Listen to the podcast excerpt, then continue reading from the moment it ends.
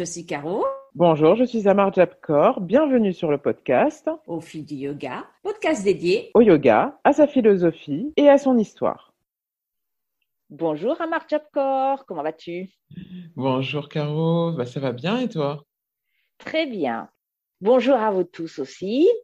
Nous sommes heureuses de vous accueillir pour notre nouvel épisode sur le podcast Au fil du yoga. Aujourd'hui, nous allons aborder une thématique particulière, mais en introduction, je voulais juste préciser cela. Avant de vous parler ce matin, nous avons une très très longue conversation avec Amar Jap sur le bonheur. Je vais laisser la parole euh, à Amar pour euh, donner un peu la coloration de notre discussion d'aujourd'hui. Bah, écoute, euh, effectivement, chers auditeurs, hier, on a eu une très longue euh, conversation avec euh, Caro qu'on aurait peut-être bien fait d'enregistrer sur le bonheur. Et une des questions qu'on s'est posées, c'est question évidente et en même temps simplissime, propre à la philosophie, c'est qu'est-ce que le bonheur? Et puisqu'on est euh, yogi, on a relié ça à qu'est-ce que la samadhi. On vous expliquera ce concept également de, samadhi. Et par extension, qu'est-ce que l'extase? Donc, euh, cette question de qu'est-ce que le bonheur est une question qui nous anime euh, tous, puisque à la base, on pourrait considérer que nous sommes tous, tous à la recherche du bonheur.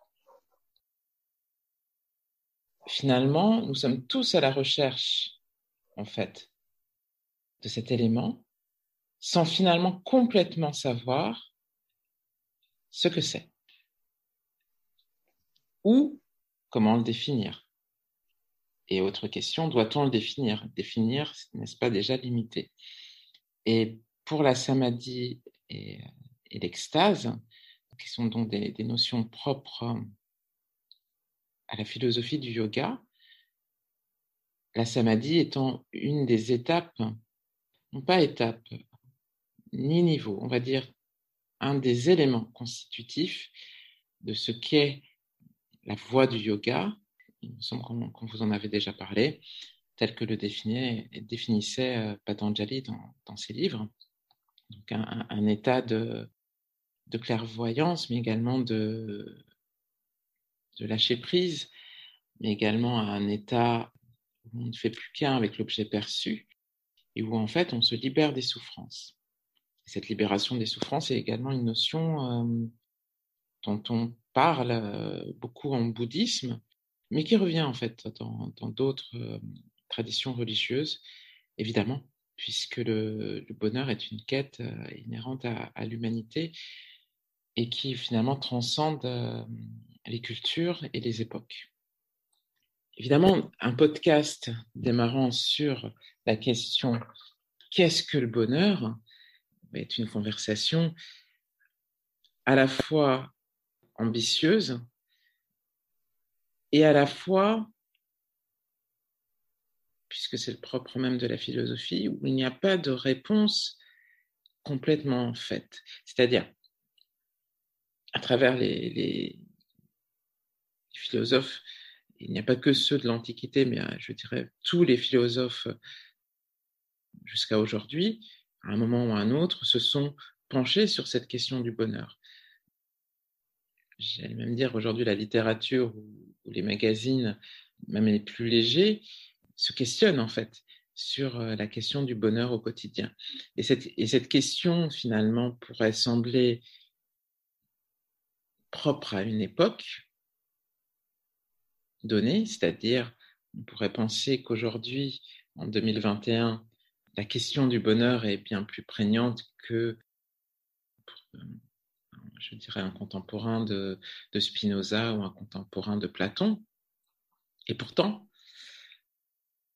la définition, si on devait en donner une, ne peut pas être liée au contexte euh, social ou à l'histoire, en fait. C'est-à-dire que la, notion de bonheur la notion, je parle bien du concept et non pas sa définition, et je pense propre et inhérente à chaque être conscient, doué de parole, de parole construite, et donc de conscience. Conscient, en conscience. Donc finalement propre à, l'humanité. Donc cela étant dit, même s'atteler à cette tâche de vouloir mmh réfléchir à ce qu'est le bonheur ou quels, quels sont les éléments constitutifs euh, du bonheur. Et on a voulu effectivement commencer par euh, un aspect, je dirais, plus généraliste en fait, qui est celui de la philosophie. On va commencer par la philosophie occidentale, donc sans, sans, faire un cours, sans vous rappeler les cours de, de terminale, où vous avez vu évidemment le, premier auteur, enfin non, pas, pas forcément le premier d'ailleurs, mais celui qui s'est le plus penché sur la question du bonheur euh, est sans nul doute euh, Épicure, puisqu'Épicure, dans, dans sa philosophie, l'épicurisme, pour ceux qui ont un peu oublié ou qui ne connaissent pas, euh, ce n'est pas uniquement, euh, ce n'est pas la définition vulgarisée de l'épicurisme, c'est-à-dire de l'hédonisme, de, euh, bien manger, bien boire, etc., des plaisirs de la vie. Loin de là, loin de là. Épicure est avant tout quelqu'un qui a classifié en fait les plaisirs. Et là, je vous renvoie évidemment à, à l'être Ménécée, donc qui est son l'ouvrage euh, le plus lu, je dirais, d'Épicure, puisque une grande partie en fait de ses, de ses écrits ont disparu au fil du temps. Donc, bref, cette, euh, cette lettre à Ménécée est une lettre qu'il a écrite à l'un de ses disciples. Donc, vous pouvez le retrouver en PDF euh, gratuitement, hein, parce que forcément, il n'y a plus de droit d'auteur depuis l'époque, où il lui préconisait pas mal de choses. Et dans la philosophie d'Épicure, il y a une classification, je dirais, des désirs. Et, pourquoi je vous parle de désir, de plaisir en, vous parlant de bonheur? Parce que dans euh, ce que Épicure va, déterminer comme étant sa pharmacopée, c'est-à-dire euh, tout simplement, euh, il, va, donner des, remèdes aux mots, mots MAUX, qui sont les grands mots selon lui de, de, l'homme.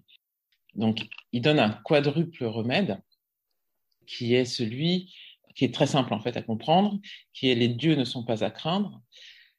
Donc, quand il parle des dieux qui ne sont pas à craindre, évidemment, dans son époque, il parlait de, tous les dieux, mais nous, on pourrait penser à la destinée où les situations ne sont pas à craindre. Euh, deuxième remède, pour lui, la mort n'est pas à craindre. Troisième remède, et c'est là où on est, ça devient, on est dans notre sujet, on peut atteindre le bonheur. Quatrième remède, on peut supporter la douleur.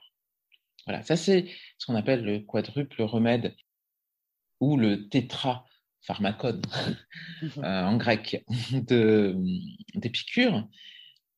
Ces quatre remèdes permettent en fait à l'homme de se libérer de la souffrance et donc d'être dans un état de, plénitude en considérant donc, et, je, reviens, je commence par là, donc c'est, ça peut sembler très simple, c'est-à-dire que en disant les dieux ne sont pas à craindre, c'est-à-dire que les situations, euh, ou pour les personnes croyantes, euh, les dieux n'est pas à craindre, c'est-à-dire qu'il ne faut pas craindre le malheur, il ne faut pas craindre le manque de fortune, de fortune dans le sens grec, hein, dans le sens de la malchance. Euh, il ne faut pas craindre.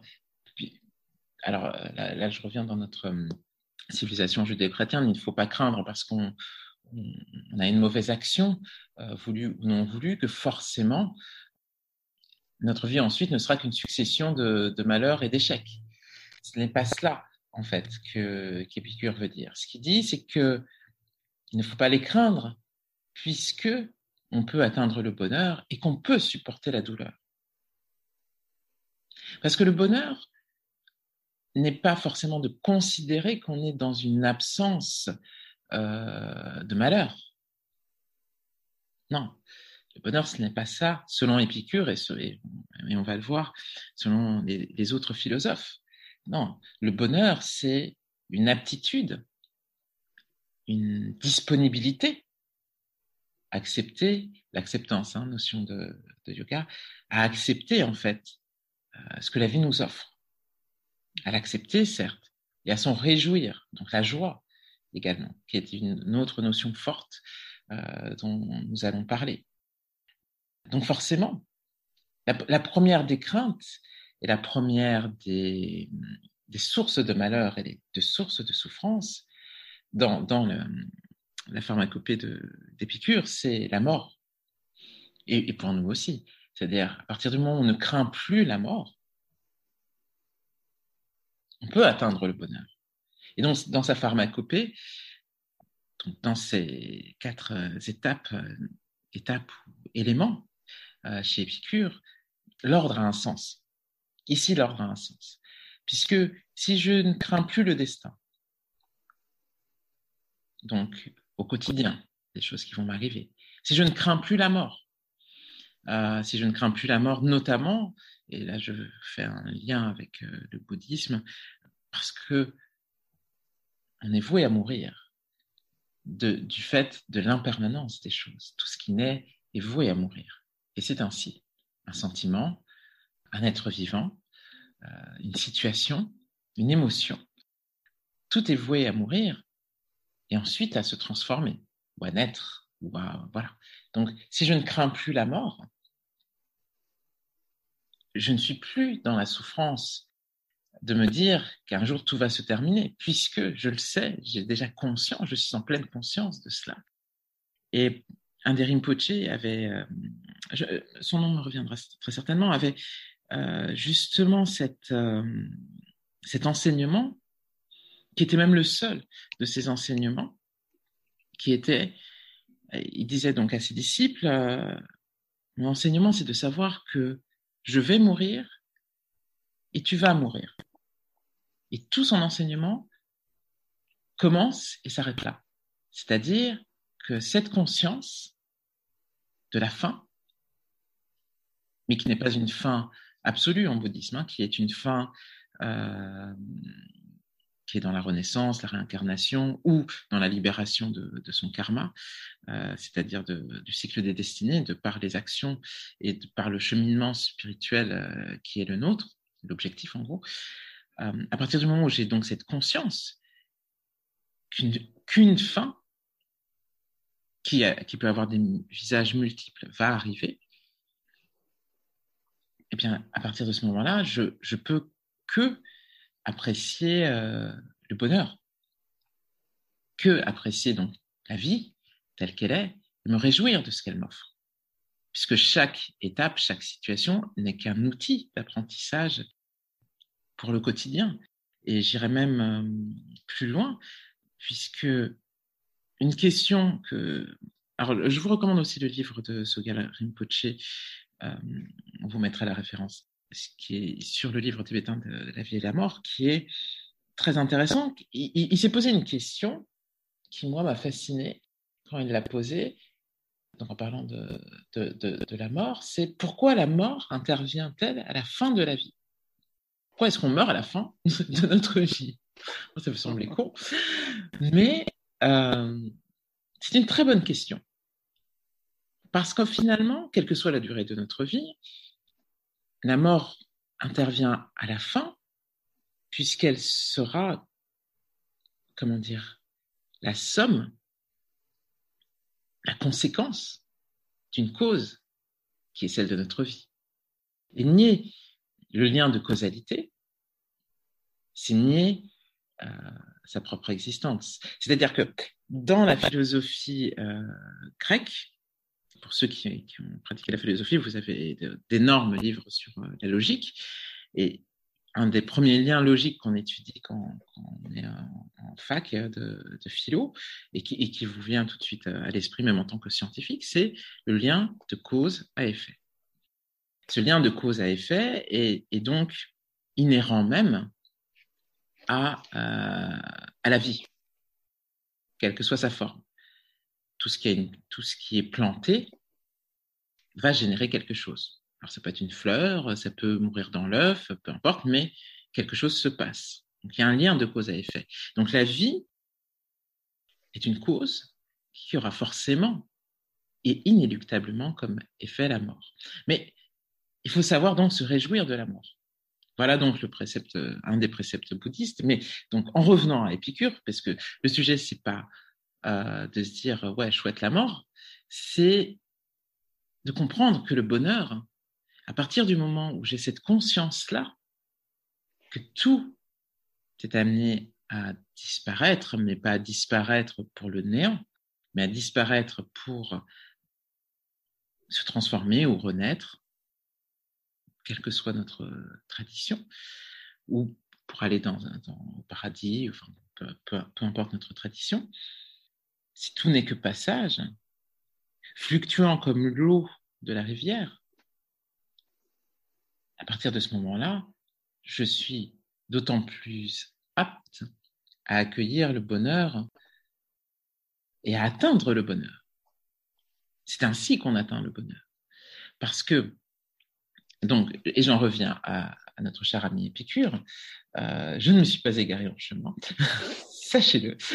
Euh, il dit énormément de choses, hein, Épicure, euh, en, très peu de, phrases. dans, une lettre, écrit à son disciple, il résume l'intégralité de la philosophie antique, euh, notamment sur la question du bonheur. Donc, il classifie les désirs. Ce qu'il explique, en fait, Épicure, et, qui nous sert aujourd'hui en tant que yogi ou en tant que méditant bouddhiste, etc., c'est que tous les plaisirs ne sont pas source de bonheur. Tous les désirs ne sont pas source de bonheur. Et une question d'ailleurs qui a été posée à Alexandre Jolien, que donc, euh, je vous recommande, euh, philosophe actuel, euh, adorable, hyper accessible, donc qui a plein de chaînes sur YouTube, etc. Bref, une des questions qu'on lui a posées, c'était le bonheur n'est-il qu'une succession de plaisirs? Est-ce que c'est ça le bonheur? Alors je répondrai ni oui ni non. Ni oui ni non. Si on revient donc à la notion de ce qu'est le plaisir, de ce qu'est le désir, si je considère que le plaisir est la réponse à un désir que j'ai formulé, et que de là viendrait mon bonheur, je suis face à un problème. Parce que des désirs, je peux en avoir des multitudes, vraiment des multitudes. Et est-ce que la vie va répondre à tous mes désirs? On le sait déjà. La réponse est non. Donc, Épicure classe les désirs, euh, non pas pour, euh, pour le plaisir de classer les choses, il classe en fait les désirs pour comprendre que l'obtention du bonheur passe par la considération que tous les désirs ne sont pas nécessaires, que tous les désirs ne sont pas forcément euh, réalisables et que grand nombre d'entre eux sont totalement vains. Donc, si je prends, je vais commencer par les désirs vains, qui sont évidents, hein, je pense. Euh, dans, dans, les désirs vains, il y a une sous-classification, les désirs artificiels et les désirs irréalisables. Irréalisable, euh, c'est pas devenir riche ou devenir Kanye West. Non. Irréalisable, c'est par exemple le désir d'immortalité. Là, on en revient à cette question d'impermanence. C'est pas réalisable. Pourquoi? Euh, Même si certains euh, hommes très riches travaillent sur cette question. Comme je, vous l'ai dit, euh, ce qui est, le lien de cause à effet fait que ce qui est né va mourir. Donc, désirer l'immortalité, sous quelque forme que qu'elle soit, est impossible. Donc, c'est un désir irréalisable. Donc, c'est un désir qui est totalement vain. Et donc, s'accrocher à ce désir ne sera qu'une source de souffrance. Idem pour les émotions. Pensez qu'une émotion, euh, on va prendre tout ce qui vient évidemment à l'esprit en premier, c'est-à-dire euh, l'émotion d'amour, l'amour que j'éprouve pour un tel ou une telle, sera totalement ancré dans le temps, figé dans le temps et euh, ne cessera jamais. Voilà encore un désir totalement irréalisable, parce que un sentiment est nourri par, par la situation, par, par la vie, par. Euh,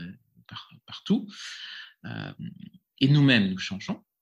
Donc forcément, l'émotion, même si je la définis de la même façon, va changer intrinsèquement. Donc, désirer que l'émotion du premier regard, par exemple, quand on tombe amoureux, soit exactement la même 25 ans plus tard, voilà également un désir irréalisable, qui sera source de frustration évidente. Et de la frustration vient la souffrance, et de la souffrance le malheur. Donc, on n'y est.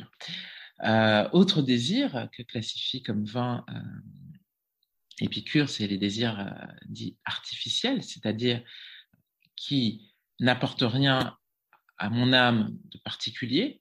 Ça va être les, désirs type la richesse, la gloire, ce, type de choses. Ça, peut, être effectivement, c'est des désirs que certains ont, la question n'est pas de se dire que c'est bien ou c'est pas bien, parce que n'oublions pas que dans la morale antique, la question du bien et du mal ne se pose pas du tout comme pour nous. Donc c'est pas de se dire que c'est mal de vouloir être riche. La question est juste de se dire que baser sa vie sur ce désir-là, c'est totalement artificiel puisque c'est superficiel. Ça ne changera rien à mon évolution personnelle ni à, mon dharma, c'est-à-dire mon chemin spirituel. Et donc de ce fait-là, je vais générer des frustrations. Parce que de toute façon, je n'en aurai jamais assez. Je n'aurai jamais assez d'argent. Ensuite viennent les désirs, la grande classification des désirs dits naturels. Donc, plein de désirs naturels comme euh, manger, euh, rechercher l'agréable, euh, la sexualité, la tranquillité du corps, de l'esprit, de l'âme, etc. Bon, voilà, ça, c'est tout ça, c'est des désirs qui sont évidemment naturels. Mais est-ce que chacun de ces désirs doit être comblé à la mesure de ce que moi, je pense dans ma psyché être totalement nécessaire? Là, là vient la question. Et il, comment dire, il sépare le désir nécessaire des, désirs simplement naturels. Donc, sans aller trop au fond, et là je vous renvoie au, livre de, philosophie de Terminal, parce que tout est expliqué. Alors, si vous avez des enfants, c'est le moment de leur piquer leur bouquin. Euh, dans les désirs donc euh, naturels et qu'on va classifier comme nécessaires, le premier des bonheurs euh, nécessaires pour lui, c'est le désir pour le bonheur. Donc l'ataraxie, ce qu'on appelle l'ataraxie en fait en grec. Tu peux, tu peux nous dire ce que c'est que l'ataraxie, s'il te plaît? Alors, Ce que ça veut dire Alors, c'est en gros, ça désigne la tranquillité de l'âme ou la paix, résultant de la modération et de l'harmonie de l'existence. voilà, ça vous l'avez sur Wikipédia si vous voulez aussi. L'ataraxie, en fait, devient le principe de bonheur. Pourquoi? Alors, cette tranquillité de l'âme, cette paix inhérente dont je vous parle, je pense que pour les auditeurs qui pratiquent le yoga, pratiquent la méditation en pleine conscience, sous quelque forme que ce soit, ça, ça, doit faire écho, parce qu'on c'est ce dont on vous parle. On vous dit, vous allez méditer, vous allez atteindre une forme de tranquillité, de paix, de l'esprit, de l'âme. Donc, il n'y aura plus de bousculade euh, entre les émotions, la colère, les pensées parasites, entre guillemets parasite, parce qu'il n'y a pas de pensée parasite, euh, qui viendrait troubler en fait cette paix de l'âme. Ça, c'est l'ataraxie. Donc, évidemment, un désir que chacun a, qui est nécessaire en fait, qui est nécessaire dans le sens où sans ce, désir et sans cette quête de désir, et donc sans le plaisir résultant de ce désir, les choses vont sembler bien vaines. Et donc, le pilier, en fait, de, de, cette, euh, de cette pensée, c'est de la taraxie. Donc là, je peux vous, je peux vous renvoyer évidemment vers les, stoïciens, euh, les scepticistes, scepticistes euh, également, toujours dur à dire. Tout simplement parce que cette tranquillité de l'âme, quand elle est atteinte, devient ensuite un principe inhérent au bonheur. Donc cette tranquillité de l'âme, et, ça, Caro va, nous en parler, en yoga, ça peut être également défini comme l'extase, avec ce petit truc en plus, qui est donc la samadhi. Mais nous y reviendrons. Également, dans les désirs euh, nécessaires, vous avez la tranquillité du corps, et puis tout simplement, manger, boire, etc. Donc, quand je reviens juste à la tranquillité du corps, c'est pas être endormi, faire la sieste au soleil. Hein. Alors, le, terme grec de tranquillité du corps, c'est l'aponie. C'est en gros l'absence totale de troubles du corps. C'est-à-dire, ça ne veut pas dire que euh, vous n'avez pas de maladie, que vous n'avez pas de handicap, que vous n'avez pas de souffrance liée au corps.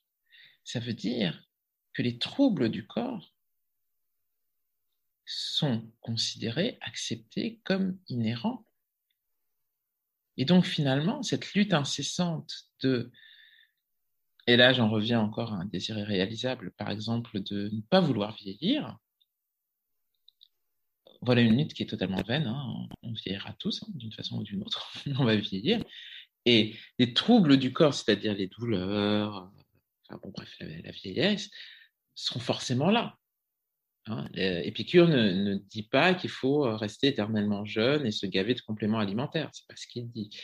Il dit juste que cette paix que l'on fait avec son corps est tout aussi nécessaire que la paix qu'on va faire avec son esprit.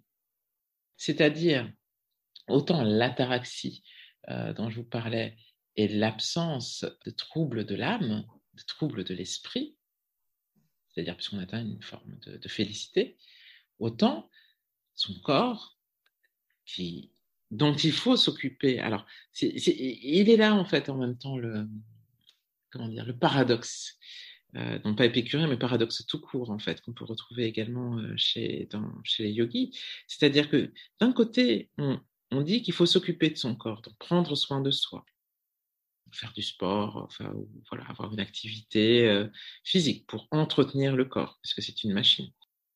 Et d'un autre côté, et d'un autre côté, il faut apprendre le détachement de ce corps. Alors c'est un paradoxe qui n'en est pas complètement un, puisque s'en occuper, certes, ça veut dire être à l'écoute de ce corps, oui, mais une fois qu'on l'a entendu, passer à autre chose. Mon corps a besoin d'être nourri correctement. Mon, corps a besoin d'éléments nutritifs euh, sains, a priori, enfin mieux que le McDo et la bière, pour continuer à fonctionner. Euh, il a besoin d'une activité euh, physique. Après, bon, ça peut être tout un tas de choses, hein, ça peut être des massages, enfin ce que vous voulez. Et en même temps, mon corps ne devient pas mon centre d'attention. Mon corps n'est pas la cause de mon bonheur. C'est très intéressant ce que tu dis, euh, parce que effectivement, à l'heure actuelle, cette course au bonheur que l'on voit dans notre société, c'est beaucoup euh, sur l'acceptation de la finitude de notre vie. Donc, c'est ce que tu as abordé sur euh, la mort et le vieillissement du corps. Et hmm. ce qu'on voit beaucoup, c'est justement ce combat pour essayer de mettre fin à la finitude du corps. Et c'est la non-acceptation. J'aime beaucoup ce que tu as dit parce que hum, c'est des notions dont je n'avais pas réellement euh, conscience et effectivement qui se rejoignent. C'est non pas euh, dire euh, c'est comme ça, parce que dire c'est comme ça, c'est pas accepté, c'est vraiment, c'est vraiment euh, accepter la gradation, le déroulé de la vie et ne pas se perdre dans un combat qui est vain, puisque de toute façon, à la fin, on meurt. Mais attention, euh, chers auditeurs, sur un point, c'est croire qu'il ne faut rien faire. C'est-à-dire, parce que c'est euh, souvent moi ce que j'entends hein, en tant que euh, pratiquant de yoga, c'est de dire Ah, bah oui, mais vous acceptez tout, par exemple, sans combattre, sans faire d'efforts. Et euh, c'est pour ça que j'apprécie énormément ce que tu viens de dire sur la partie du corps, le, corps physique. Vous savez, en, yoga, on, a plusieurs corps. D'ailleurs, en philosophie aussi, c'est un peu ça, parce que on accepte qu'on a une enveloppe physique composée d'organes, etc., mais on a aussi une enveloppe euh, psychique, une enveloppe émotionnelle, il y a l'âme. En fait, on, on, est un ensemble. Et c'est pas parce que on a l'ensemble extérieur qui est l'enveloppe physique qui vieillit, mais qui suit son processus normal, que pour autant le reste entre guillemets vieillit et que ça ne signifie pas effectivement qu'on ne prenne pas soin de soi. Euh, d'ailleurs, c'est assez marrant parce qu'on dit faire du sport, etc. Et il y a quand même la partie purement physique du yoga qui sont les asanas, les postures. Donc, quelque part, on entretient ce corps. Et on pourrait presque poser la question, en définitive, est-ce que les asanas, c'est pas non plus la non-acceptation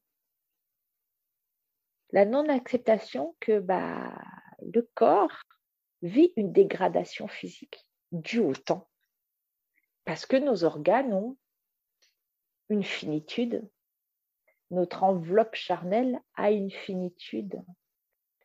Et déjà, vous pouvez apprécier l'idée que c'est très difficile de donner une définition du bonheur.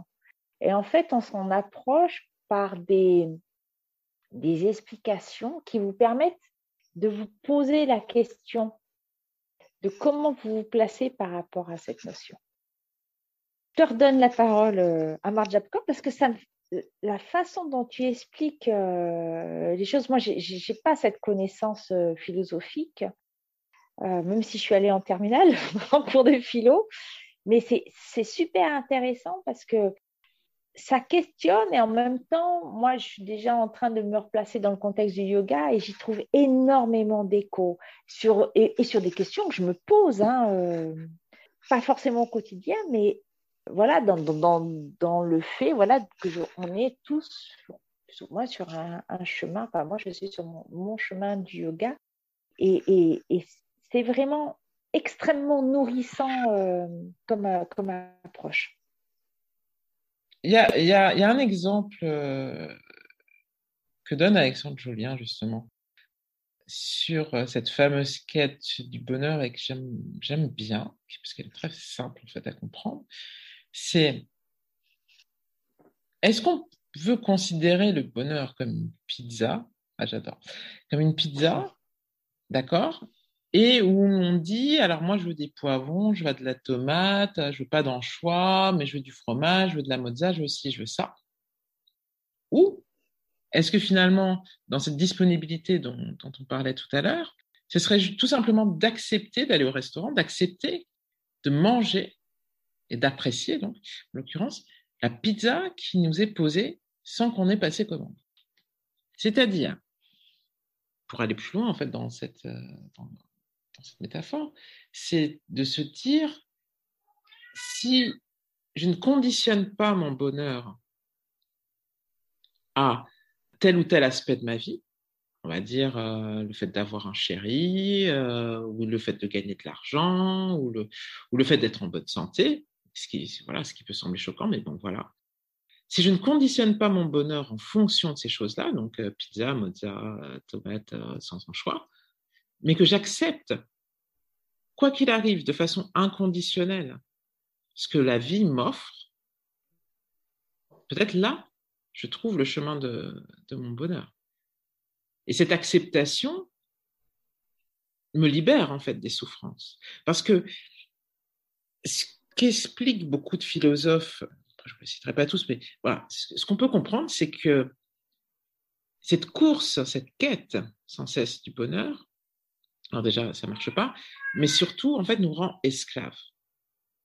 Nous rend esclaves, et, je reprends un exemple de Julien, ce qui est carrément, ça nous rend camés, c'est-à-dire drogués. C'est-à-dire de se poser la question, de se dire, est-ce que je ne suis pas à la recherche systématique d'un shoot de plaisir, donc de bonheur? Donc d'un shoot euh, amical, d'un shoot, euh, voilà, peu importe la situation qui est censée être votre souffle. Et donc, du coup, de considérer, euh, si je prends les autres, comme des dealers Ok, donc un dealer, qu'est-ce qui se passe? Euh, Pour ceux qui ne savent pas, euh, un dealer, en fait, vous allez le voir quand vous êtes en manque, que vous ayez des thunes, que vous en ayez pas, il faut que vous trouviez un moyen pour, pour, pour, pour payer votre shoot.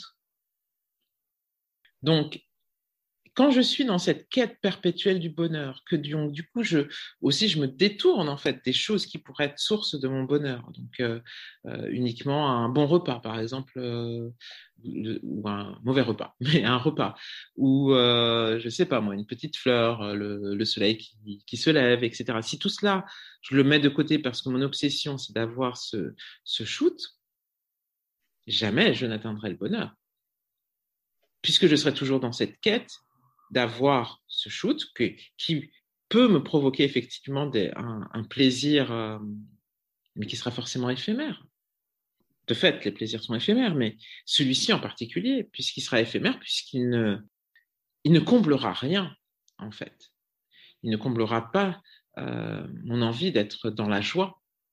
Si j'en viens à la joie, c'est ça, c'est que la joie est un sentiment, une, une émotion, pas un, voire même un état, mais qui, s'il est conditionné par l'extérieur, donc pour, moi, en tout cas, à mon sens, hein, il n'y a pas de grosse différence à éprouver de la joie parce que euh, l'extérieur a répondu en fait à un de mes désirs, peu importe lequel, euh, que ce soit extrêmement éphémère parce que c'est un plaisir charnel ou, un, ou euh, le fait d'avoir, euh, je sais pas moi, un, petit mot euh, de, de, de quelqu'un que l'on apprécie, etc. Donc ça, me provoque une joie immense, mais qui est ponctuelle, on est bien d'accord. Pour moi, il n'y a pas de différence entre ce type de joie et euh, le fait de fumer un pétard qui va me, me percher, mais qui va me percher de la même façon, de façon ponctuelle. Ça va durer 10 minutes, un quart d'heure, et après, il y a toujours une redescente. Et c'est exactement la même chose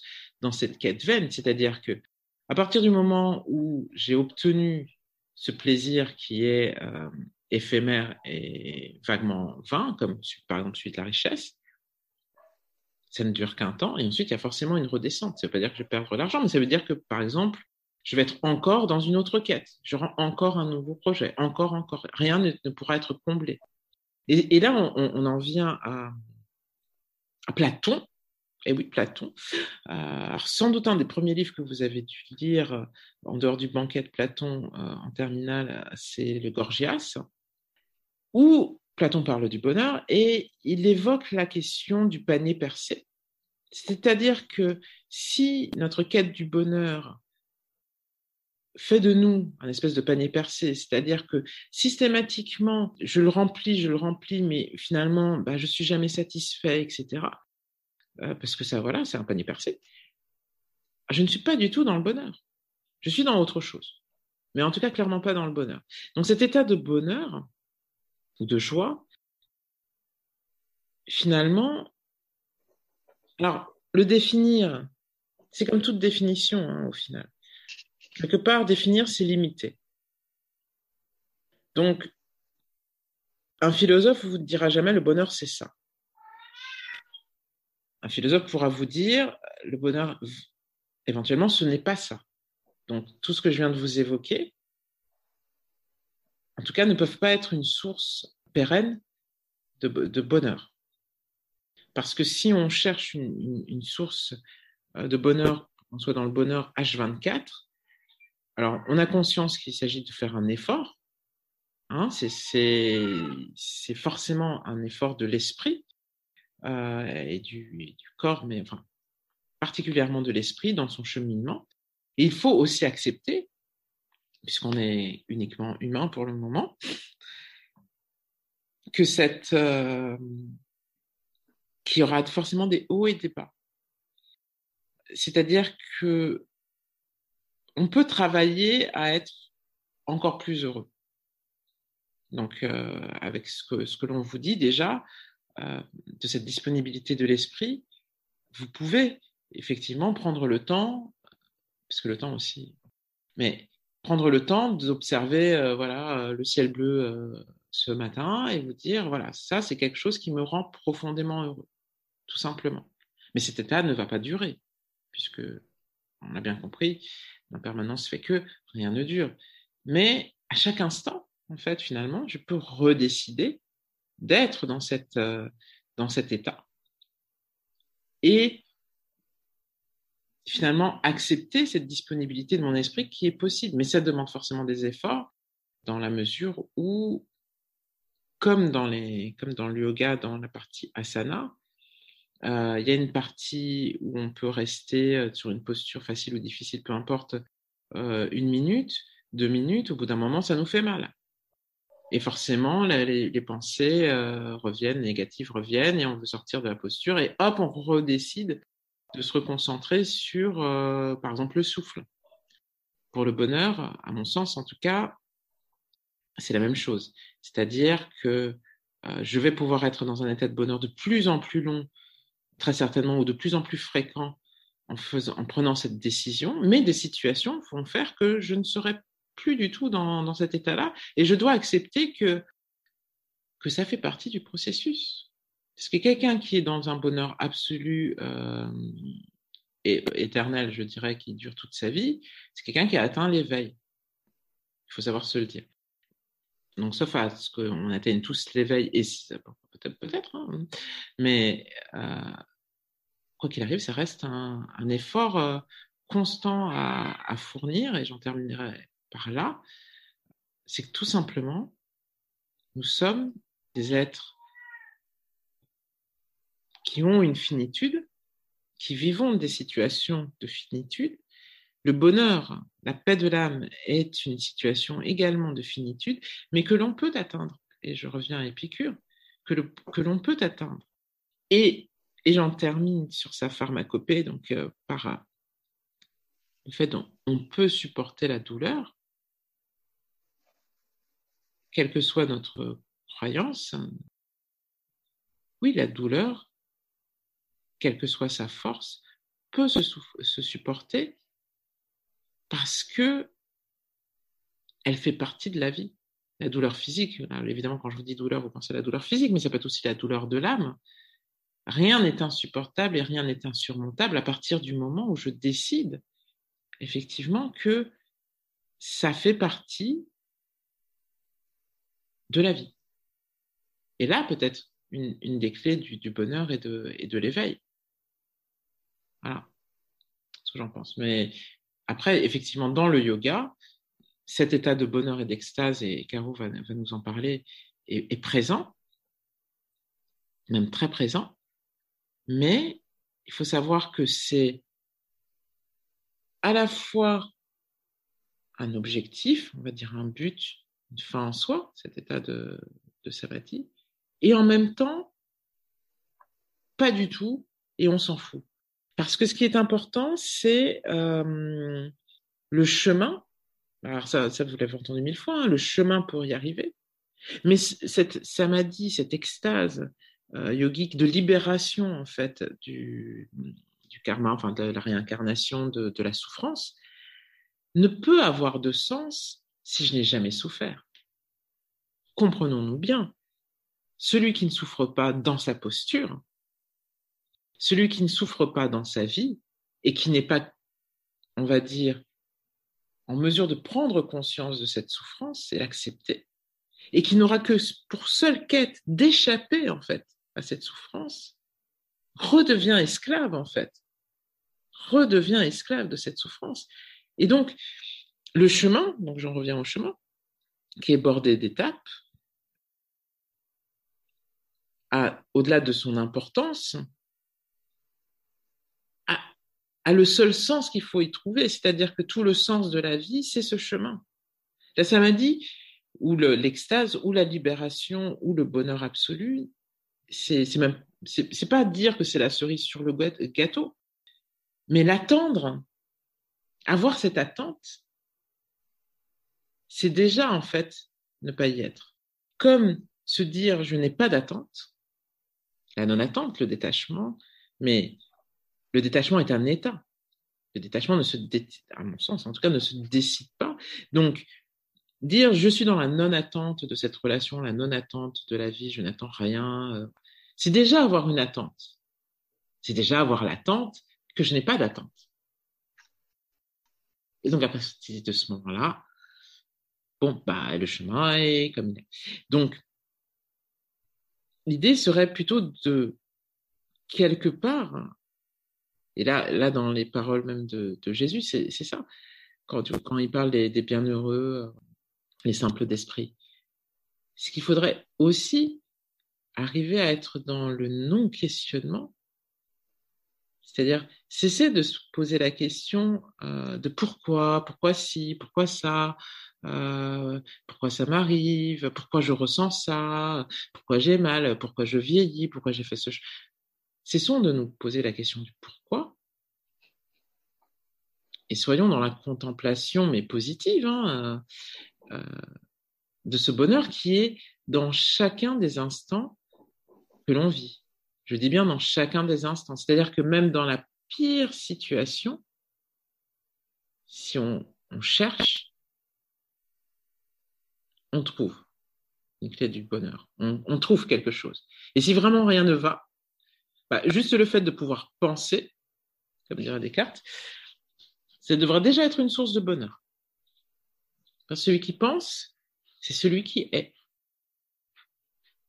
Et celui qui est est celui qui est en capacité d'être en connexion avec l'univers ou d'être connecté à Dieu euh, pour celui qui est croyant. Donc être, c'est déjà exister. Exister en soi est une bénédiction. Parce que la pierre, hein, euh, si j'étais un caillou, je ne serais pas capable d'avoir toute cette réflexion euh, un dimanche matin. Donc c'est quand même déjà vachement mieux qu'une pierre. Donc, réjouissons-nous de ne pas être un caillou, en fait, et d'avoir une conscience. Mais euh, la samadhi ne pouvant être atteinte par un caillou, euh, Caro va nous expliquer comment, en tant qu'être humain, euh, non pas on va l'atteindre, parce que comme je vous l'ai dit, à mon sens, mais je pense que Caro est d'accord avec moi, on s'en fout, mais en tout cas, elle va vous expliquer tous les éléments inhérents à ce diamant. Ah, peut-être qu'on s'en fout pas, hein, Caro. je vais mentir parce que justement, notre conversation fait qu'on n'est souvent pas complètement d'accord. C'est vrai. on n'est jamais en opposition, mais on n'est jamais. non, non, je, je, suis en, fait, je suis d'accord avec toi euh, sur euh, surtout. Euh, c'est intéressant. C'est intéressant parce que d'abord, pourquoi? Là, on vient de voir le, un point de vue philosophique qui est daté. Alors, comme je ne suis pas très forte, pas très forte euh, en philosophie. Tu me dis que je suis euh, vieille, c'est ça? Tu es en train de me dire que je suis vieille? Je suis plus vieille que toi. je suis allée voir de quand a vécu euh, Épicure. Et Épicure vient après, on va dire, toute la philosophie du yoga. Et c'est là où c'est là où c'est intéressant parce que cette, cette notion de bonheur, le yoga l'a pas l'a pas du tout euh, abordé euh, comme ça. Euh, d'abord, c'est devenu un questionnement bien plus tard, mais c'est surtout parti, c'est ce que Maïmouna vous a dit, c'est parti d'un constat. C'est parti du constat de la souffrance dans les Yoga Sutras, il est écrit à un moment Tout est souffrance pour le sage. C'est euh, dans le deuxième pada au verset numéro 15. Vous avez Bouddha aussi. Et c'est ce que Amarjap vous a dit sur le bouddhisme. Tout est douleur, tout est universel. Et en fait, cette notion de souffrance, elle est inhérente à l'humanité depuis toujours. Et depuis toujours, l'être humain a toujours cherché à s'en sortir. Et donc, on a construit cette notion de bonheur dont nous sommes incapables de vous donner en fait une définition. Si vous demandez à Marja pour toi qu'est-ce que le bonheur, elle vous dira des choses qui seront complètement différentes de ce que moi je pourrais dire comme étant le bonheur. C'est pour ça qu'on a voulu construire euh, cette causerie sur euh, le bonheur autour d'abord de grandes notions philosophiques, hein, parce qu'elle nourrit une réflexion, pour que vous puissiez vous rendre compte que en fait, on est toujours plongé dans la réflexion est-ce que je suis heureux? C'est quelque chose qui revient systématiquement. Et quand c'est pas imprimé dans votre esprit, en fait, c'est ce que vous faites transparaître dans vos conversations. Tout autour de vous, c'est la question qui se pose. Et elle se pose encore d'autant plus là actuellement dans, dans cette euh, atmosphère euh, Covid, confinement, couvre-feu, où on s'aperçoit d'une chose, c'est que les gens ne sont plus heureux, puisque nous avons de plus en plus de gens qui sont déprimés, qui disent qu'ils ne vont pas bien. Donc quand on dit je ne vais pas bien, quand on l'affiche, ces gens-là sont incapables de vous dire qu'ils sont heureux, sont incapables de vous dire qu'ils baignent dans le bonheur. Alors revenons encore en arrière sur euh, la philosophie du yoga. Je vais partir du texte le plus classique que vous connaissiez, les Yoga Sutras. Dans les Yoga Sutras, on a en fait deux mots pour désigner euh, le bonheur. Il y a d'abord le mot samadhi et ensuite il y a le mot samapati. ce sont deux mots qui sont très proches. Le samadhi, que vous retrouverez notamment dans le. Alors, quand je dis le pada, c'est euh, le premier chapitre. Hein. les Yoga Sutras sont divisés en quatre. Hein. et le premier, euh, le premier mada, bah, c'est le samadhi pada. Donc, tout de suite, on parle d'une chose. Les Yoga Sutras, en fait, c'est quoi? C'est la recherche du samadhi. Et tout le reste est lié à ça. Et il y aura juste une exception, c'est la dernière partie sur le Kaivalyapada, la libération. Mais on verra la, distinction. Et au sein du samadhi, il y a le samapati, qui lui est l'état. Un état qui impose à lâcher prise. Mais ce sont deux notions euh, extrêmement proches. Le samadhi, c'est quoi?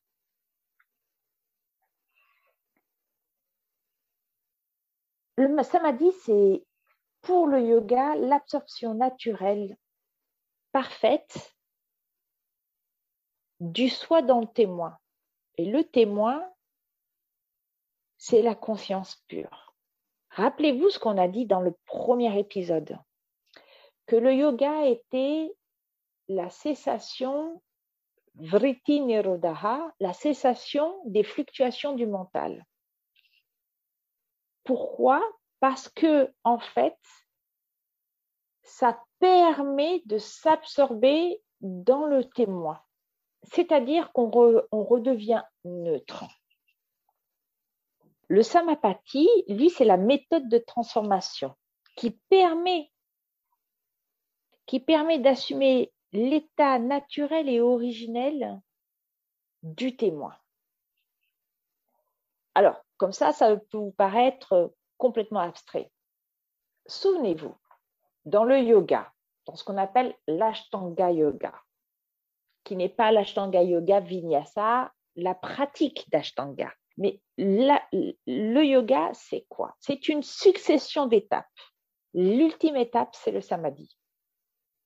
Et vous avez une codification qui est, qui est la suivante, qui est de dire, d'abord, il y a une codification par rapport à la vie qu'on a en société et par rapport à soi-même, les yama-nyama. Vous avez ensuite les asanas et le pranayama, donc les postures et la respiration.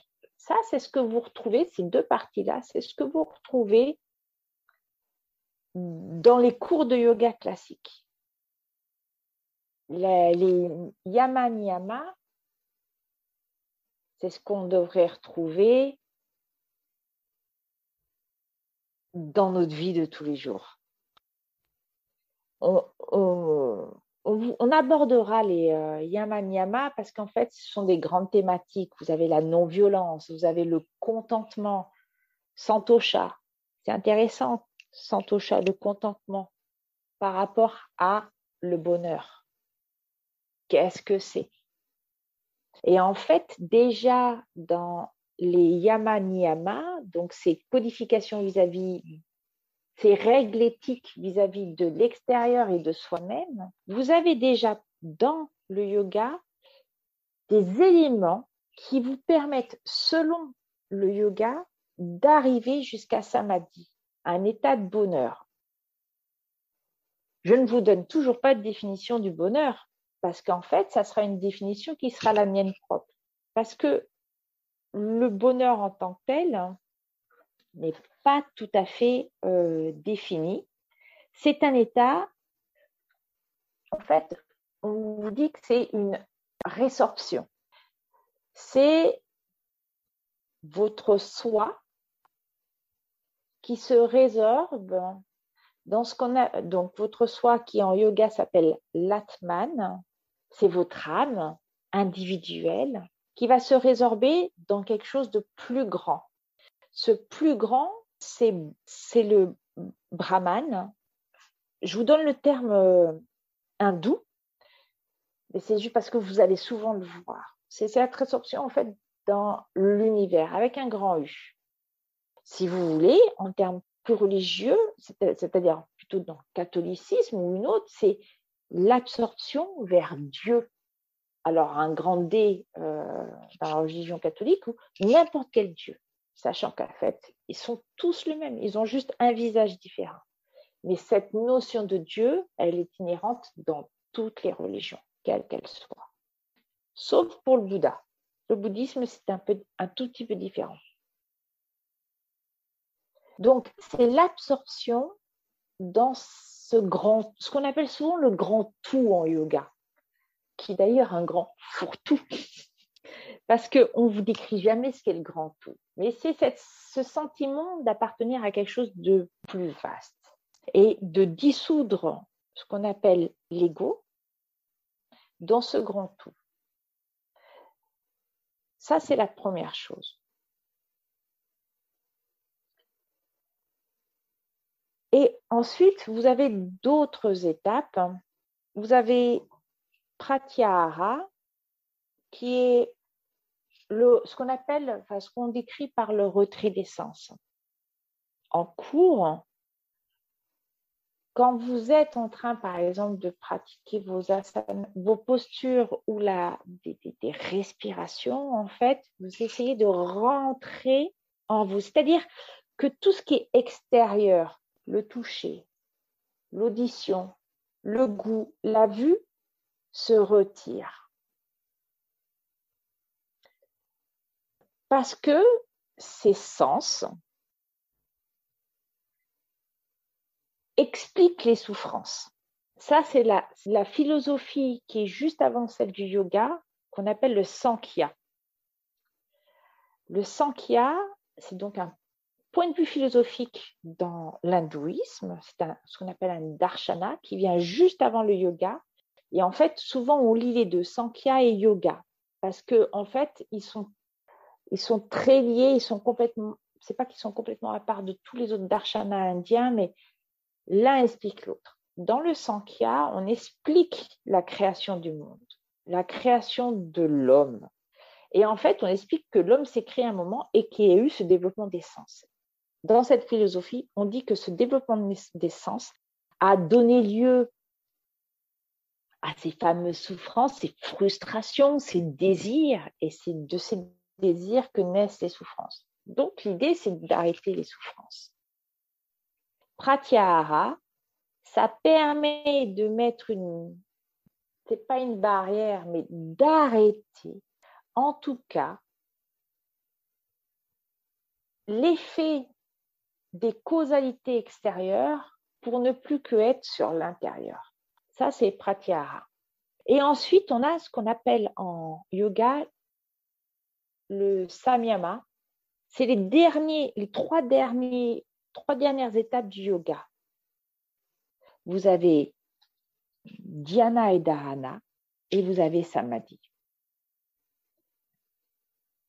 Dharana, c'est la concentration. Dhyana, c'est la méditation, et samadhi, c'est la fin, c'est l'absorption complète. On a donné ce mot de samyama aux, trois dernières euh, branches du yoga parce que ça veut dire intégration. On va fixer la pensée.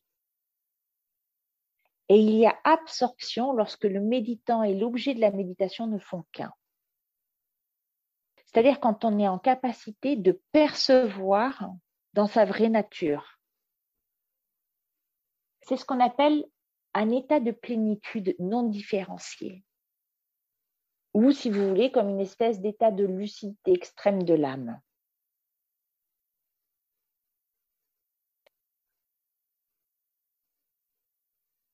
Moi, j'aime beaucoup la notion de d'union du soi, de l'Atman et du Brahman, mais on est déjà dans de la spiritualité. Parce que n'oublions pas, le yoga s'est construit dans un système religieux quand même qui est l'hindouisme. Mais si vous voulez, et c'est ce que Amarjap vous a dit tout à l'heure, c'est que cette libération qui est le samadhi, enfin qui est l'étape juste après le samadhi. Parce que la libération, c'est pas le samadhi. Il y a un dernier, une dernière étape dont on parle jamais, qui est ce qu'on appelle kaivalya. C'est la libération de tout. Soit, et là, il y a deux possibilités. Soit on est encore vivant, c'est ce qu'en yoga on appelle le Jivan Mukti, c'est ce qu'en bouddhisme on va appeler l'éveil Bouddha. Et en fait, juste en dessous de Bouddha, vous avez tout ce qu'on appelle les bodhisattvas. C'est ceux qui sont sur le chemin d'éveil. Ils s'en sont au samadhi, ils n'en sont pas à la libération. Et puis, bah, il y a quand vous êtes mort. Et c'est aussi ce qu'on va appeler en religion l'extase. Et ce qu'en yoga, euh, Mirkea Eliade va appeler l'enstase. Alors, c'est pas compliqué. Enstase, extase, E-N-E-X. Il y en avait un, c'est parce que c'était en dehors du corps, tandis que l'enstase se passe à l'intérieur de soi. Mais c'est un état. Pour Eliade et les religions, l'extase et l'enstase sont le summum du bonheur.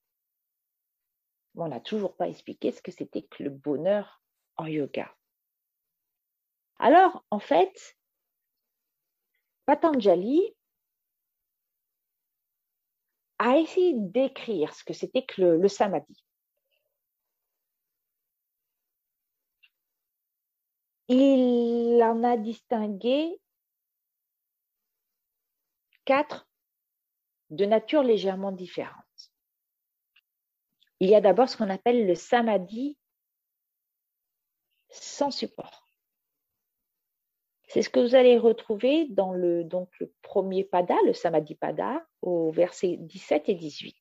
Vous avez celui qui est avec la mémoire, c'est-à-dire celui qui est caractérisé par l'activité du mental, qui est encore actif. Donc l'ego est là. C'est ce qu'on appelle le sampragnata samadhi. Celui donc où le mental est encore présent, l'ego est présent. Et vous avez celui qu'on appelle sans mémoire donc en sanskrit le asampragnyata samadhi ou le nirbija samadhi, donc le sans mémoire, c'est la contemplation sans conscience, sans support. L'objet est directement perçu dans son existence propre. Et là, on ne fait plus euh, recours ni à la mémoire. C'est-à-dire que euh, yoga, on aime bien l'idée de graine, de semence le bija. Om est un bija, une semence. Et bien là, il n'y a, plus de graines, il n'y a plus de semences. C'est pour ça qu'on dit qu'il est nirbija. Et vous avez un deuxième samadhi. Ce deuxième samadhi, c'est celui qui a un support. Il y a d'abord le support grossier. Le support grossier, c'est celui qui est matériel. Et il va y avoir celui ce qu'on appelle avec les empreintes karmiques, c'est-à-dire l'empreinte dans la mémoire. C'est la contemplation avec le raisonnement. Et vous allez donc avoir le samadhi sans mémoire. Celui qui se fait sans raisonnement. Sans raisonnement, ça veut dire que déjà, vous avez les fluctuations du mental ne sont plus là. Il y a déjà une, absorption. Et pensez à, au moment où vous méditez. Et puis, vous avez ce qu'on appelle le samadhi avec un support subtil. Alors, pour faire relativement simple, vous avez d'abord la contemplation avec la discrimination, c'est-à-dire que cet état, il est accompagné encore de l'activité du mental et que les vrittis sont centrés sur les éléments subtils. Et puis vous avez, et c'est, je dirais, l'étape ultime, la contemplation sans discrimination, sans activité du mental, où le temps, l'espace, la causalité, tout s'est résorbé. Il n'y a plus que la vacuité.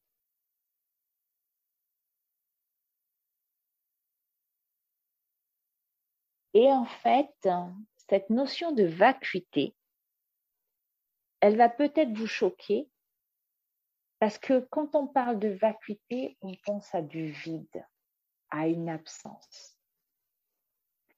Mais en fait, dans le yoga, cet état de vacuité, c'est le samadhi. Vous êtes coupé de toutes vos souffrances. Et il n'y a rien.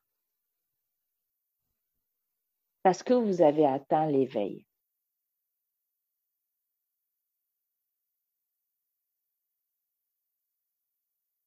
Je voulais vous parler aussi euh, d'un autre d'un autre livre,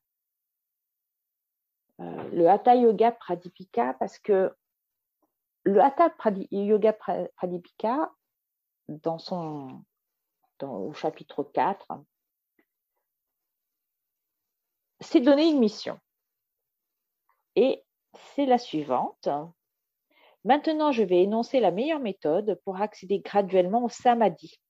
Destructrice de la mort, moyen assuré du bonheur, elle permet de réaliser la suprême béatitude du Brahman.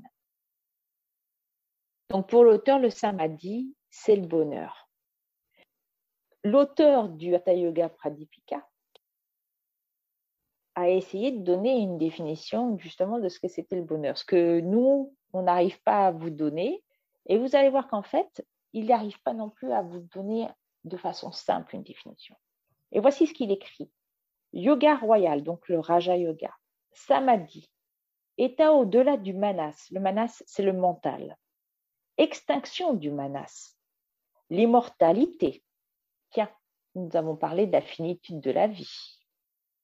La dissolution, ce que vous allez retrouver en yoga sous le terme de laya, le loga, la dissolution. Réalité, vide et non vide, thème de la vacuité. Suprême séjour. Suspension des opérations du manas. La non-dualité. L'état sans support. État immaculé. Libération des sept vies, le Jivan Mukti. L'état naturel. Le quatrième état, Turiya, que l'on retrouve, quatrième état de la conscience, sont tous des mots synonymes. Voilà ce que pour l'auteur du Hatha Yoga Pradipika, ce qu'est le bonheur et ce qu'est le samadhi, puisque pour lui, samadhi égale bonheur. On retrouve donc des notions qu'Amarjap a déjà abordées. Et en définitive, le yoga, c'est quoi? Le yoga ne se donne pas pour but ultime d'arriver au bonheur, le yoga vous propose un chemin pour vous libérer des souffrances. En tout cas, en tout cas dans l'acceptation qu'on en fait actuellement, Pourquoi? Parce que souvent, on vous parle en cours d'un autre grand livre qui s'appelle la Bhagavad Gita.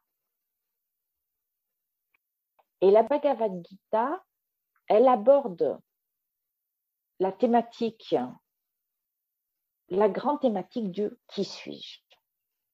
Et ce qui suis-je, en fait, il est lié à, à, cette idée de bonheur. Et ce qui suis-je, ou je suis, il est en corrélation avec l'acceptation, avec le non-attachement ou le détachement. Et ça, c'est une grande notion qu'on retrouve partout. Et que Amar a abordé, le détachement. Souvenez-vous, quand elle a parlé d'Épicure, elle a fait référence aux causes de la souffrance. Et elle a déjà abordé la notion de détachement. Pourquoi? C'est qu'actuellement, on donne une très grande importance, par exemple, à son statut social, à l'argent qu'on gagne, ce qu'on a sur le compte en banque, à comment on est en apparence, aux multiples désirs qui naissent, le désir de posséder tel euh, matériel, le désir de ne pas être malade, et elle a parlé de l'impermanence. L'impermanence, c'est la vacuité. C'est accepter que tout a une fin et que tout est égal. Et c'est ça, en fait, le détachement. C'est, c'est accepter. C'est se contenter de ce qui est là. Et dans ce contentement, Bon, il y en a qui vont éprouver de la joie, un élan du cœur, donc il y a une émotion. Or, ce qu'on vous dit, c'est qu'il n'y a pas d'émotion, parce que c'est là. Et le contentement, c'est ça. C'est pas relativiser. Relativiser, ça va être le début de votre chemin. Je vais relativiser mes souffrances. Ah oui, euh, oui, effectivement, euh, je souffre moins que euh, celui qui est à côté de moi. Donc, je suis plus heureux on quantifie la notion de bonheur. C'est pas du tout ça que vous dit le yoga. Le yoga, il vous dit d'abord, regardez-vous et observez justement quelles sont toutes vos souffrances. Et vous allez pouvoir agir sur ces fameux désirs. Il y a les, désirs naturels et euh, les désirs qui sont vains. Les facteurs les plus intéressants, les plus rapides à, travailler sont les euh, désirs vains. Ceux que je dirais en fait qui ont été créés par l'hyperconsumérisme de notre société. Ensuite, vous avez vos désirs naturels. Et vous avez aussi tout ce qui va naître de vos émotions en tant qu'être humain. Par exemple, l'amour filial.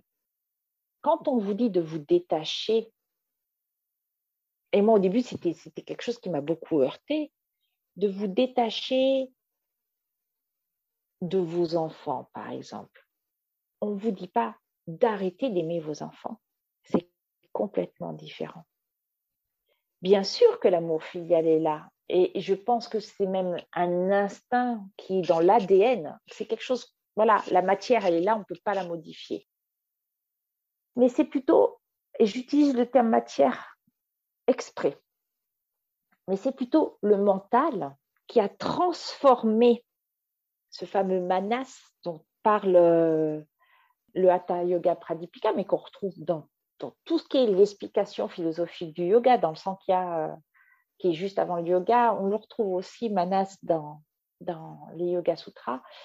C'est la façon dont notre esprit a raisonné pour voir ce sentiment filial pour en faire quelque chose de quasi divin à tel point qu'on n'ose plus imaginer que ben non, on peut se détacher de cet état. Je vais vous en prendre un exemple tout simple.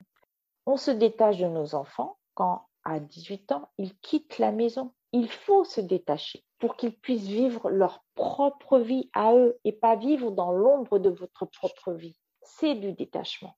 Et après, l'acceptation, c'est se détacher des résultats de ce qu'on fait. Et c'est comme ça. Vous faites une action, vous n'allez pas vous poser la question du résultat de l'action. Est-ce que ça va me rendre plus heureux ou heureux Parce que là, on est dans de l'intéressement. Et donc là, il y a l'ego qui revient. Or, souvenez-vous ce qu'on a dit sur le samadhi, c'est que l'ego doit disparaître, que le mental doit arrêter de fonctionner pour être dans un espace où en fait il n'y a plus d'espace, il n'y a plus de temps, il n'y a plus de causalité. C'est ça le détachement. Et à partir de ce moment-là où on commence à être dans ce chemin qui n'est pas un chemin facile, et on arrive sur une espèce d'équanimité. Par exemple, en bouddhisme, cette équanimité, elle est très intéressante parce que en fait, ce qu'on est en train de vous expliquer, c'est que le bonheur, c'est pas une fluctuation euh, de haut et de bas. C'est pas l'extase comme on pense. Ah, c'est exceptionnel. Ça, c'est une émotion. L'extase, c'est quand on a tout dépassé et qu'on est complètement réalisé. C'est-à-dire que on, s'est découpé des souffrances du monde. L'enstase de Mirka Eliade, c'est la même chose. C'est exactement la même chose. Il a simplement dit que c'était à l'intérieur. Et en fait, c'est ça. C'est juste ce moment où vous réalisez que avoir des émotions en yo-yo, ce n'est pas le bonheur. C'est pas ce Maïmouna l'a dit de façon, et je lui ai en plus, c'est pas se regarder extatiquement dans les yeux avec son amoureux et se dire, ah, ça c'est le bonheur. Ça, c'est un sentiment extrêmement jouissif, mais qui a une fin. Et d'ailleurs, la fin, ça va être la mort. Mais quand vous arrivez à vous détacher, et c'est ce que permet le yoga, c'est se détacher des événements extérieurs parce qu'on agit sur le mental, on agit sur ses émotions, alors vous arrivez dans une espèce d'équanimité ou de vacuité, où là, vous êtes dans ce qu'on appelle le bonheur pur, que je suis incapable de vous décrire par des adjectifs, mais plutôt euh, réaliser à un moment que, eh bien oui, la vie est belle. Et la vie est belle, la vie peut être belle même quand on a un handicap, même quand on a connu des moments durs. Parce qu'il y a un moment, on, arrive, on est arrivé à se détacher. Et c'est l'axe central, en fait, de tout ce qu'on qu'on vous a dit. Épicure, c'est ce qu'il dit. C'est ce que tous les grands euh, philosophes expliquent c'est cette capacité à se détacher en fait des éléments, des éléments constitutifs ou de la souffrance. J'aime beaucoup un philosophe qui s'appelle Frédéric Lenoir, que vous devez certainement connaître, qui a écrit la chose suivante. Plutôt que de chercher à adapter le monde à ses désirs, le sage transforme ses désirs pour les adapter au monde, autrement dit au réel. Il apprend à aimer la vie de manière inconditionnelle et non pas seulement quand tout lui est favorable. L'idéal de la sagesse et la conception du bonheur qu'elle véhicule sont en effet aux antipodes de la vision du bonheur contemporaine, la plus répandue dans nos sociétés matérialistes et consuméristes. Un homme malheureux quelque part sera malheureux partout, et un homme heureux quelque part sera heureux partout.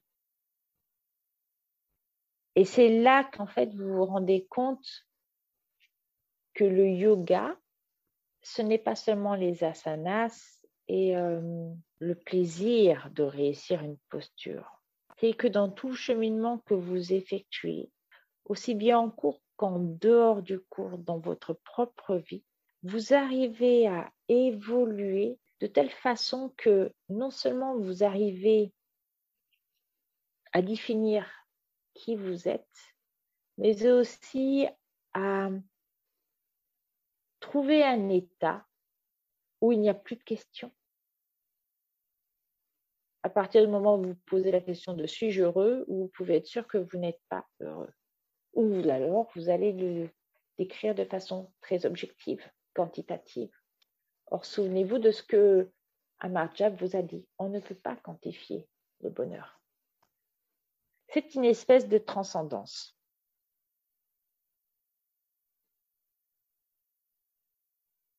Le yoga et le bouddhisme, alors je vais plutôt modifier en disant l'hindouisme, dans lequel baigne le yoga, et le bouddhisme, qui est une réponse à l'hindouisme, ont donné des pistes pour aller vers le bonheur. C'est dans toujours le premier pada des Yoga Sutras, je crois que c'est le verset 32 ou 33, quand on parle de l'amour, de la bienveillance, de la compassion. Maitri Karuna Mudito, Upeksha, dont on a parlé euh, aussi euh, dans le, le dernier podcast sur la compassion. Tout cela nous mène à un état où il n'y a plus de souffrance. On en reviendra toujours à, ce point-là. La disparition, la dissolution, la dissolution des souffrances.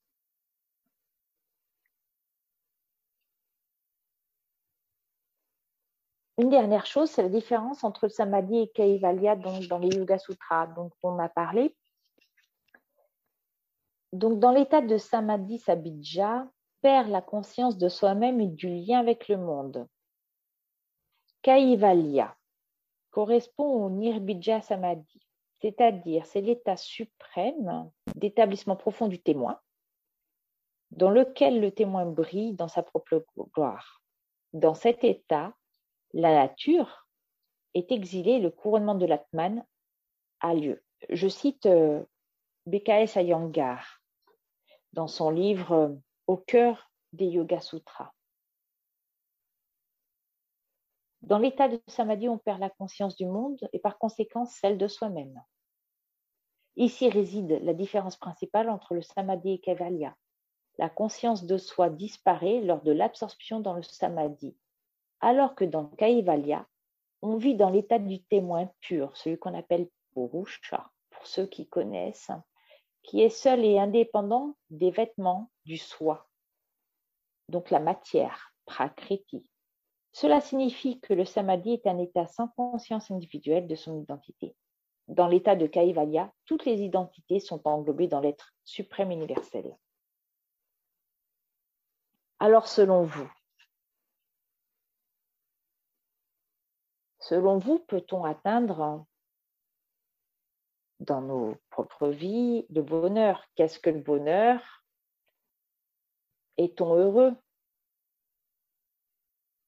Quand vous avez toutes les notions qu'on vous a données, vous pouvez dire, mais je ne suis pas éveillé, donc je ne suis pas heureux. Revenons à notre simple condition d'être humain. Et je dirais plutôt, observons d'abord ce qui nous empêche d'être heureux, donc nos souffrances. Et ce que va vous proposer le chemin du yoga, c'est ça. C'est d'abord de travailler sur les origines de vos souffrances.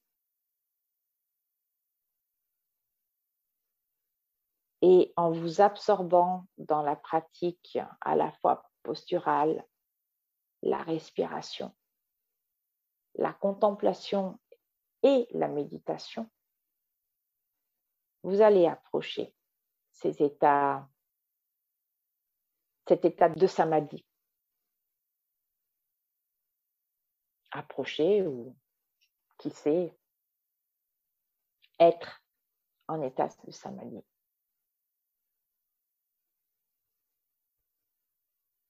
Effectivement, Caro, bah, moi je pense qu'on a quand même bien, bien fait le tour et pas vraiment en soi, parce qu'il y aurait plein, plein, plein, plein d'autres sujets à aborder, des centaines d'autres. Notamment l'extase chrétienne, Saint-Augustin. Enfin, voilà, il y a énormément de choses qu'on pourrait voir également en yoga, également lire des témoignages de ceux qui ont atteint ces états d'extase, notamment pas mal de saints indiens et de gourous indiens. Mais je pense que déjà, c'est une bonne base pour nos auditeurs, une bonne base de réflexion une bonne base, euh, comme une bonne caisse à outils. Euh, nous allons vous mettre euh, en lien également les, ouvrages qu'on a cités, puisque je me rends compte qu'on a cité quand même pas mal d'ouvrages dans ce podcast. Donc, si vous avez envie de les lire, on vous encourage fortement à le faire. Rien ne vaut son expérience personnelle.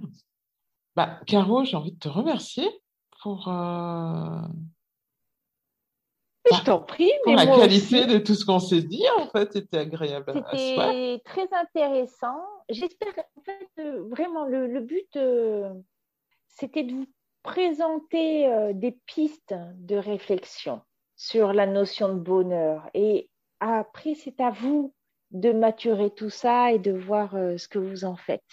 C'est exactement ça. Donc, n'hésitez pas à commenter quand nous allons poster le podcast euh, ou si même sur Facebook, euh, votre avis, votre expérience, votre ressenti euh, et la suite de vos lectures également. Et ben, écoutez, bah, je te remercie, Caro, pour ce moment qu'on a passé ensemble. Merci à toi. C'était vraiment super instructif. Merci beaucoup. Bonne journée à tout le monde. Bonne journée à tous.